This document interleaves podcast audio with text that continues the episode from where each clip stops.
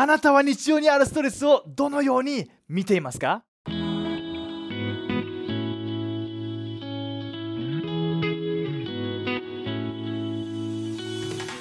皆さんこんにちは。ライハース東京のたすけです。ヘルシーシンキング3分ニュースへようこそ。この動画ではあなたが素晴らしい人生を生きるために必要な健康的な考え方について聖書から3分で話していきます。あなたは日常にあるストレスをどのように見ていますか？こんな記事を見つけました。ポジティブな姿勢でストレスと向き合うことでストレスの悪影響が減る。ある実験ではストレスに対して間違った見方をしたグループよりもストレスに対していい見方を持っていたグループの方が緊張感のあるパフォーマンスをするときに心肺機能の乱れが少なくて集中力も高まっていたそうです。同じストレスでもどのような見方をするかによって全く結果が違った。すごいですよね。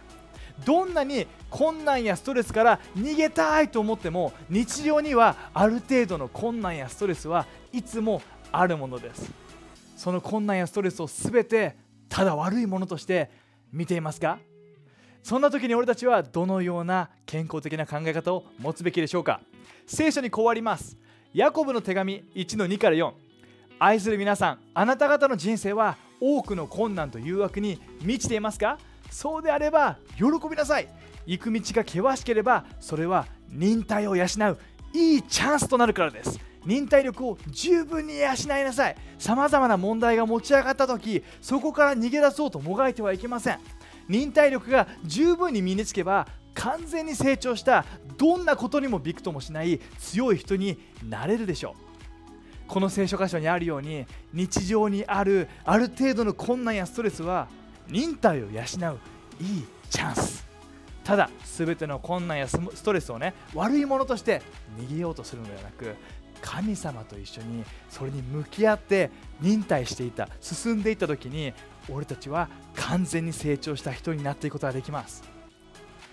日常にある困難やストレスから、ね、逃げたいと思った時に持つべき健康的な考え方は日常にあるストレスや困難は神様と一緒により強く成長するための機会。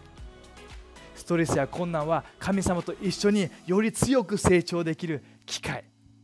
もちろんもちろん過度なストレスや困難っていうのは、ね、本当に心にもとっても体にとっても危険だからこそ誰かに相談したり祈ってもらったりする必要あります。でも全てを悪いと決めつけず神様と一緒に目の前にある日常にある問題一緒に乗り越えていきましょう。あなたはどんなことにもびくともしないも強い人になっていきます。最後に祈ります。神様俺たちの毎日はこんなに困難やストレスがあります。でもそれを全て悪いものと見るんじゃなくてそれをあなたと一緒に成長するための機会として見ていきます。それを適量に助けてください。イエスの名によってアメン。それではまた次の動画で会いましょう。またね。